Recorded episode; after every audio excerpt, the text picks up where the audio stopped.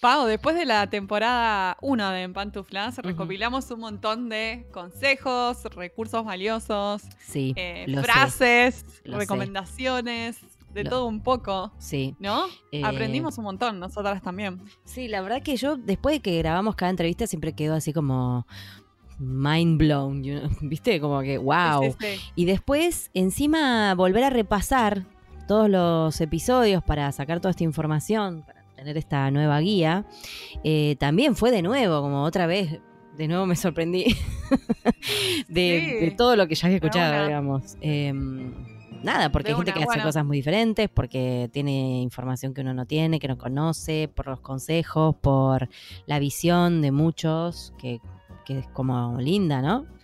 Eh, De una. no sé, bueno, así que está todo ahora en una especie de librito. Bueno, todo. sí, digo. nos tomamos del trabajo de ver cada episodio, hacer resúmenes, Sí. sacar lo que nos parecía que podía ser más pertinente para los traductores, tanto para, bueno, eh, estudiantes de traducción como para traductores que, que ya ejercen, para intérpretes. Intérpretes. Este, también, bueno, pusimos algunas citas que a nuestro parecer fueron las mejores citas de la temporada este, las mejores respuestas sobre el significado de qué es ser un traductor exitoso, Sí. em, porque eso fue lo que estábamos ex- explorando la primera temporada. ujú.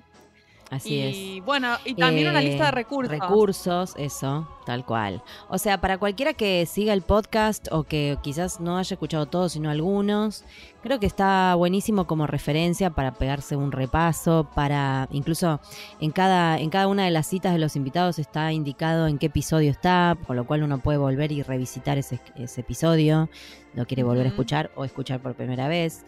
Eh, Sí. Usar estos recursos que están buenísimos, la verdad. Este, el intercambio de recursos es fundamental para Sí. todos. Eh, así que la verdad que quedó y quedó con un diseño hermoso, como todos los Quedó- diseños de Quedó re Empatuflas. paquete, sí, quedó Precioso. re. Mamá, papá, sacamos un libro. No. Mentira. Pero bueno, es fácil además acceder porque es entrar a la página de Empantuflas, que ya todos conocen, en guion del medio pantuflas.com, le agregas una barra y pones recursos guion del medio valiosos y entras. Si no, y visitas nuestras páginas en las redes, eh, Facebook, entras a Twitter o entras a mm, Instagram y lo pedís. Pedís el link para bajar el librito. Porque en, la en verdad Instagram, sí, en Instagram creo que tenés que pedir el link. En Facebook creo que está directamente. Si entras a nuestro Facebook, sí, está yo creo que está ahí directamente el link. Sí. Y te lleva a la página de- para descargar consejos y recursos valiosos para traductores e intérpretes. Ujú, Ah, estamos muy contentas con lo que armamos. Espero Ay, que les no, guste. está hermoso. La verdad que está buenísimo. Y posta, de verdad, yo iba, escuchaba de nuevo los, los episodios me, y era como, ay, ay, cla- es que bueno esto que dijo. Creo que anoté un montón de cosas, chicas, que no van a estar en el, en el libro porque me fui de mambo. Sí, tuvimos pero que filtrar porque nos había quedado primero de Tuvimos que no filtrar sé, un poco. 50 páginas. Por suerte tenemos siempre la ayuda de Melissa y de Caro, que están Sí. detrás de escena haciendo el trabajo duro. Eh, y que Sí, la verdad que quedó gracias. precioso. Sí, son unas genias, son unas genias. Quedó genial. Así que bueno, yo lo recomiendo así fuertemente para todos, eh, para que repasen, para que vean. Ya ahora empieza la segunda temporada, ya empezó. Entonces vamos a seguir teniendo gente muy grosa que va a venir a contar cosas que no sabemos. Mientras tanto, vamos Sí, leyendo las anteriores. Seguir aprendiendo. Exactamente. Exacto, seguir aprendiendo. Tal cual. Así, así tal cual. es, Mari, así es. Bueno, Eh, bueno, y ¿pasamos hoy, a nuestro episodio? sí, ¿Nuestra entrevista? Ay, sí, tenemos a la entrevista acá esperándonos. Sí, claro, claro. Vamos. Dale, vamos para allá.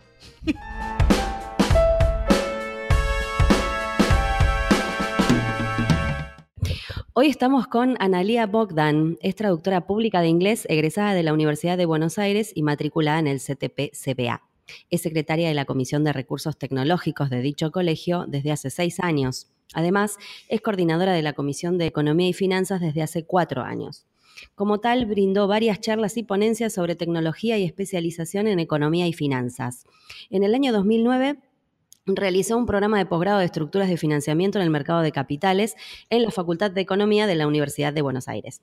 También se certificó como asesora de fondos comunes de inversión ante la Cámara Argentina de Fondos Comunes de Inversión.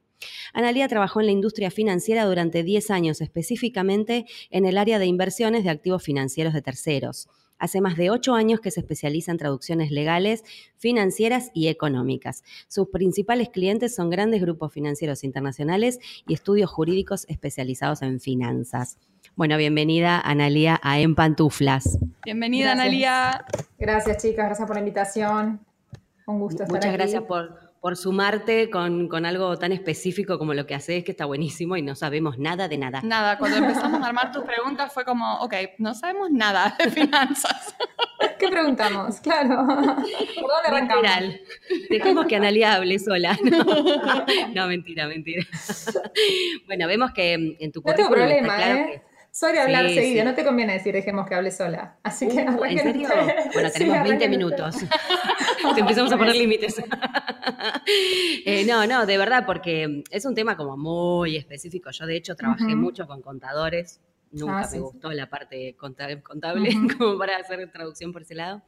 Eh, Sí. Así que admiro, admiro que te guste el tema porque veo que además estudiaste un montón también. Te especializaste. Entonces, contanos Ujú. un poquito cómo, cómo arrancó esta cuestión de amalgamar la traducción con el mundo de las finanzas. Empezó como, como muchos traductores que la especialización los encuentran a ellos, así que un poco me pasó eso a mí. Arranqué trabajando en un banco de muy chiquita, apenas cumplidos los 18 años. Eh, empecé trabajando en una sucursal de un banco y trabajé durante 10 años en distintos sectores. Eh, los últimos 5 estuve siempre en el sector, en la parte de inversiones, ya en Casa Central, en la gerencia de administración de activos. Eh, digamos ya con un acercamiento más a todo lo que es bursátil, que es lo que más me gustaba.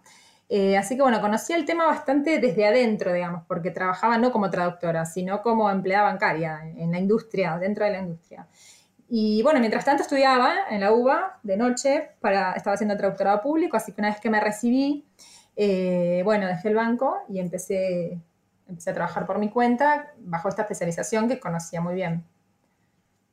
Así que así Está fue. un buenísimo. poco. Sí, sí, y después, bueno, también hice un, un programa como un curso de posgrado en la Universidad de Buenos Aires en la Facultad de Economía sobre estructura de financiamiento en el mercado de capitales. También estando en el banco eh, me certifiqué como asesora de fondos comunes de inversión, digamos que también tuve bastante formación teórica en ese sentido, más allá de los años de, la formación práctica, digamos, de la experiencia laboral.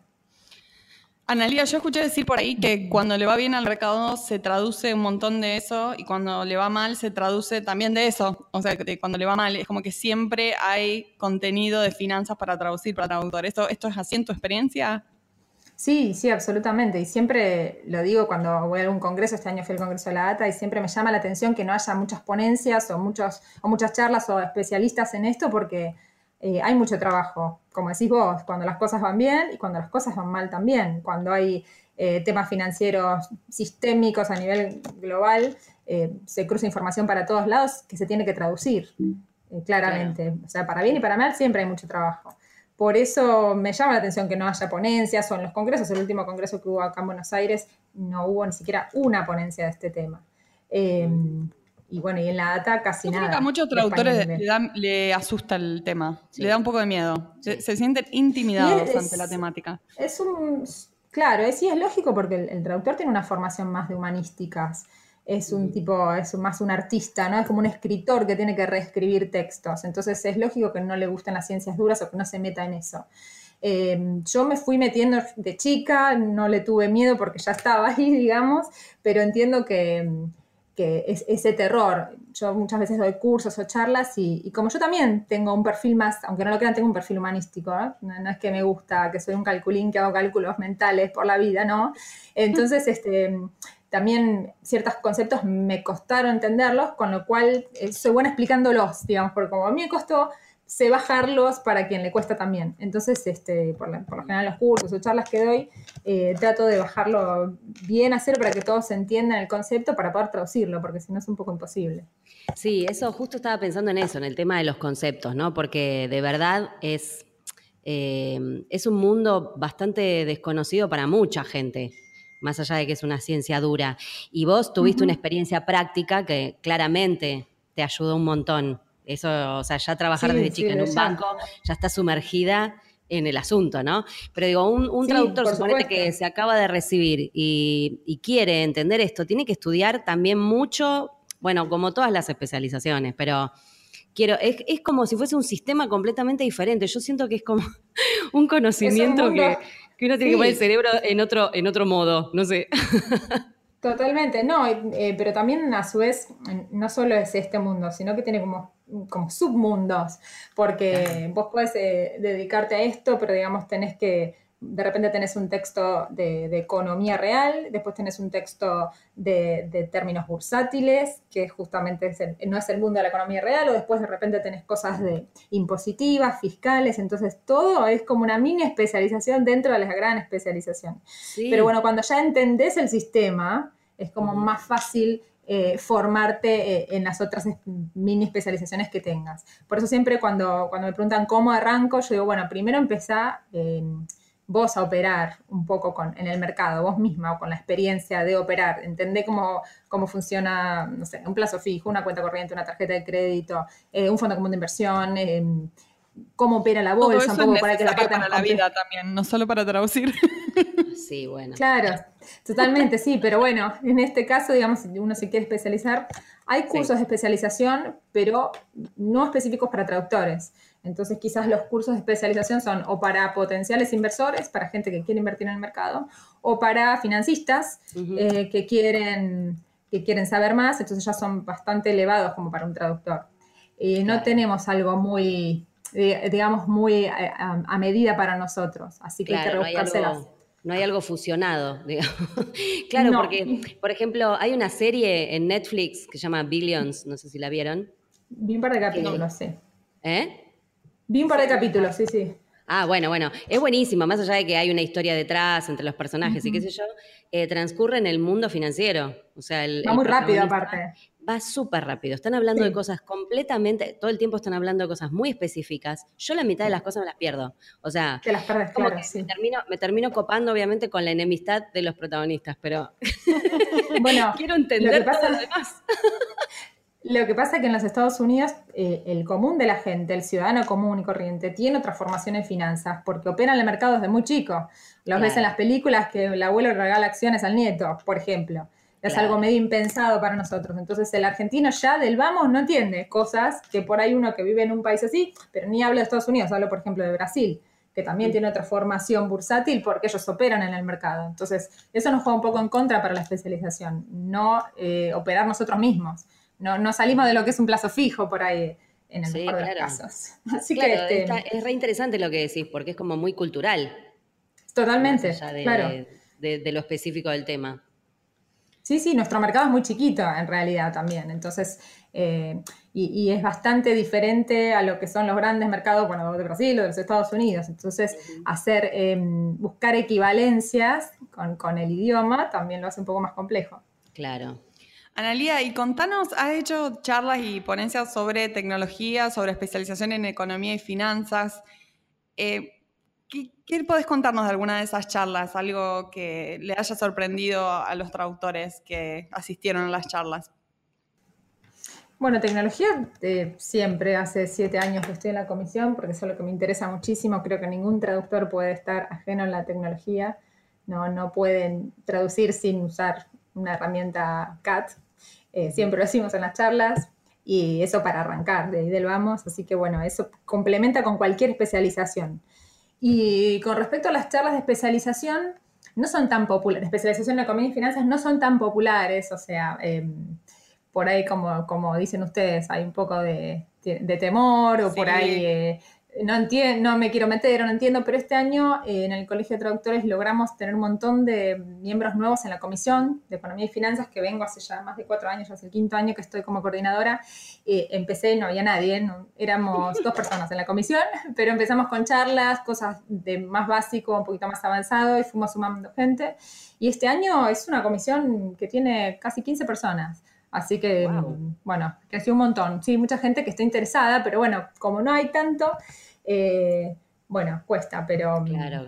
Pero, ¿y, qué, o sea, qué es lo que hace la comisión en sí? ¿Qué, actividades hacen?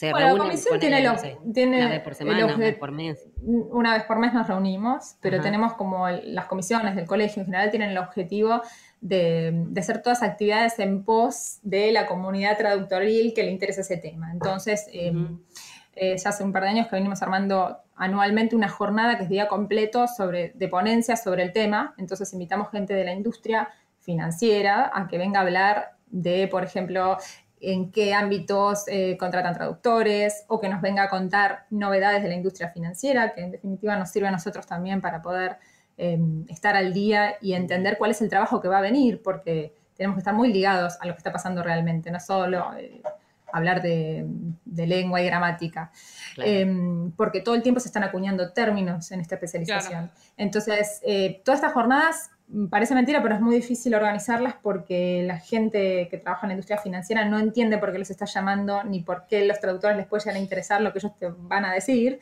Entonces, explicarles quiénes somos, qué hacemos y por qué está bueno que vengan es todo un tema, pero bueno, hemos conseguido gente muy interesante.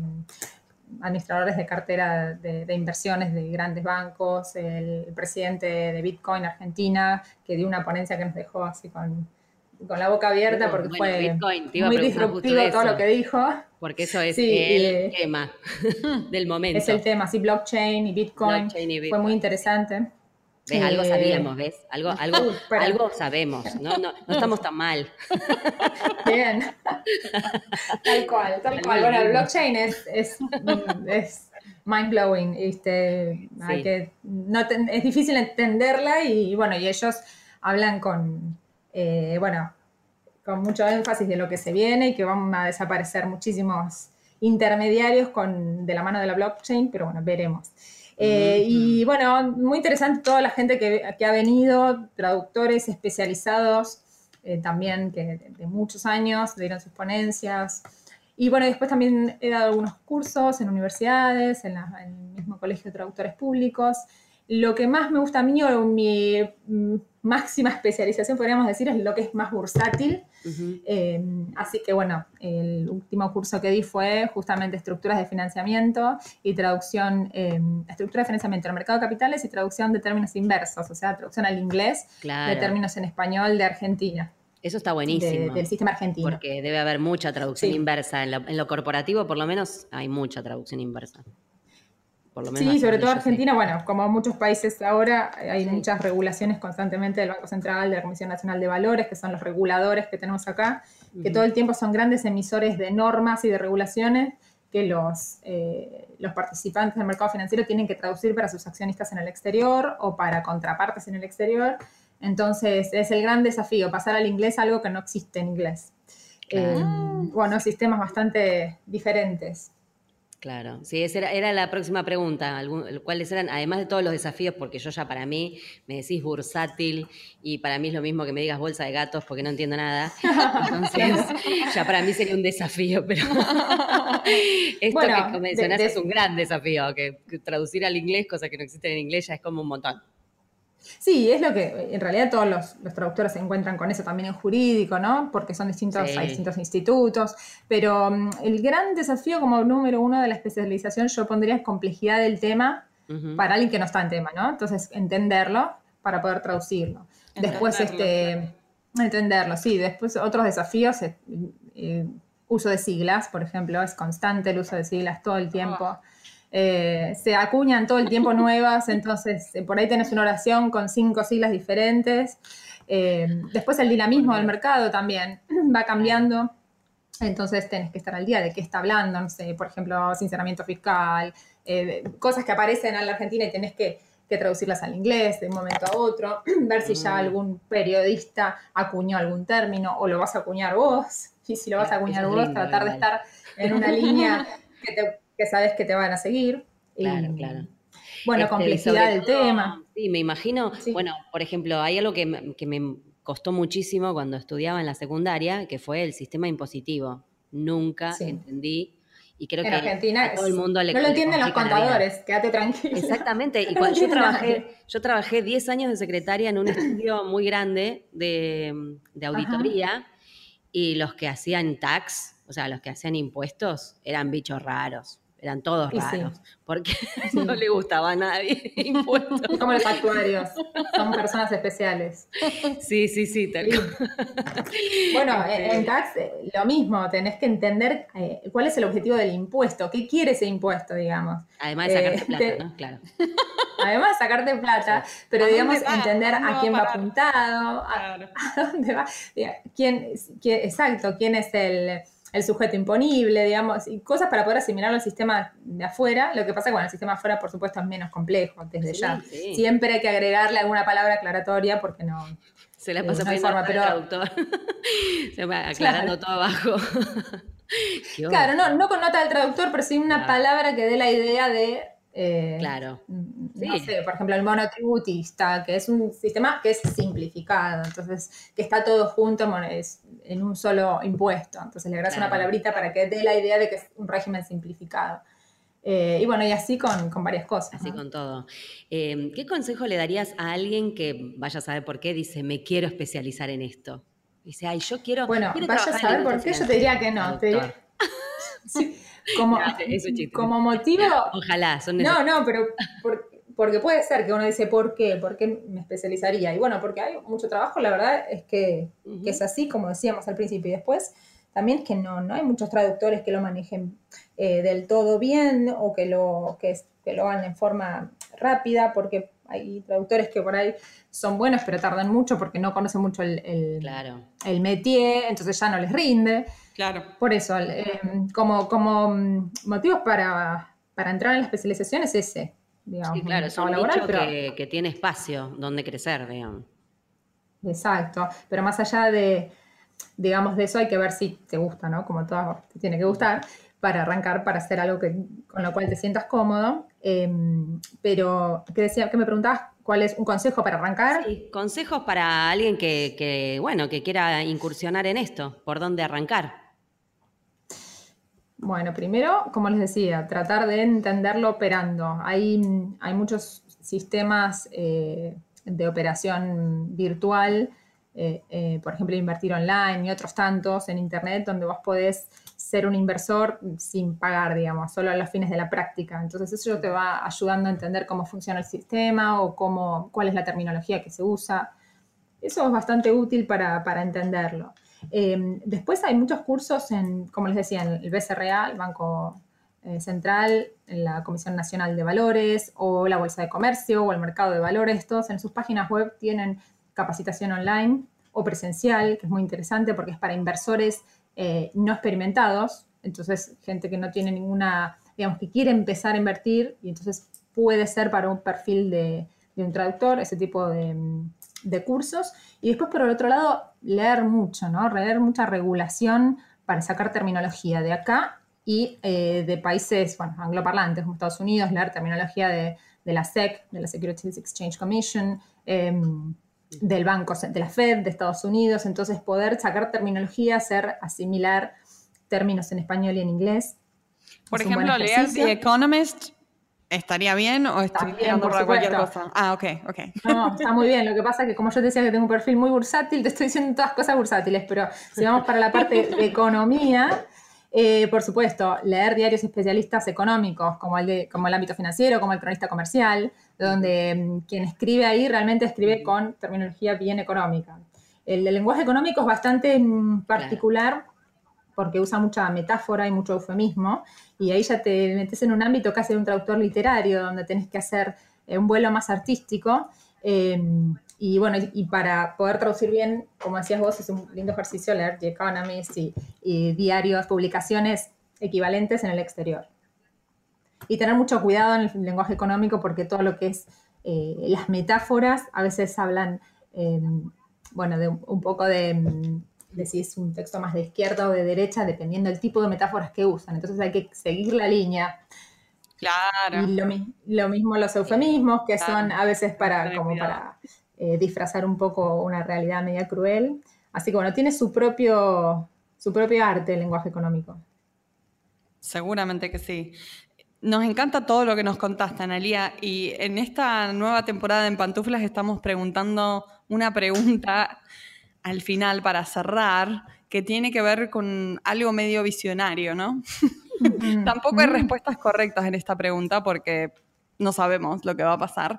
Pero la pregunta es, ¿cómo ves al traductor del futuro?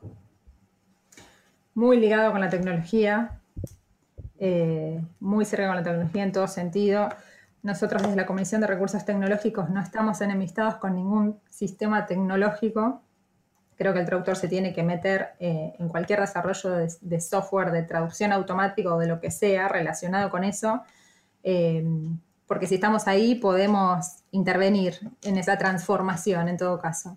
Así que eso, súper ligado con la tecnología y em, visualizar, digamos, el negocio de la traducción como la prestación de un servicio más allá del típico traductor que se, em, que se concentra en, en su forma de escribir, en la gramática, no, un servicio integral un servicio integral al cliente, porque el cliente, sobre todo, bueno, estos clientes de la industria, yo tengo clientes directos, no trabajo para intermediarios y sé que lo que ellos quieren es servicio, que resuelvan problemas en tiempo y forma. Y esa es la mejor forma de fidelizar a este tipo de clientes. y resolver los problemas en tiempo y forma justamente viene de la mano de usar tecnología también. Así que eh, eso, tecnología y servicio integral. Está buenísimo lo que decís porque si bien sí, eh, la tecnología y también no dejar la parte humana de lo que es, porque el servicio tiene que ver también con la actitud de, el bombero que te apaga el incendio. Así que sí. Eh, está buenísimo. Siempre que, mm, damos charlas o he dado charlas de perfil de cliente y demás, eh, uno de los consejos para, para fidelizar al cliente es ir a verlos, llamarlos. No sé por qué la mayoría de los traductores no, no, suelen ir a las empresas o no suelen llamarlos, todos por mail. Entonces siempre digo, levanten el teléfono, vayan a verlos, conozcan en la cara, preséntense, pregunten cómo va el negocio, entiendan el negocio del cliente, o sea, de qué, a qué se dedica, cuál es el negocio del cliente, por qué quiere una traducción, dónde la va a presentar, digamos. Pero si nosotros entendemos el negocio del cliente, es mucho más fácil brindarle un buen servicio. Por supuesto, está buenísimo, me encanta, ¿eh? Muy bien. Muy bien este, la respuesta para esta nueva pregunta de la temporada. Nos encantó también aprender más del tema, porque la verdad es que no sabíamos nada y me parece que está muy bueno, es un mercado que, está bueno para quien le interesa. Me parece muy interesante. Y es interesante saber que hay espacio, digamos, ¿no? Que, que hace falta, que se necesita. Así que ahí los traductores que están escuchando, presten atención, están buenos los consejos de Analía. Eh, vamos a poner igual la información en la página cuando salga el, podcast. Eh, así pueden entrar a las páginas que recomendaste y los diarios y etcétera. Te agradecemos un montón el tiempo que te tomaste para charlar con nosotras, Analía. Muchas gracias. Bueno, chicas, gracias a ustedes. un placer, Analía. Gracias.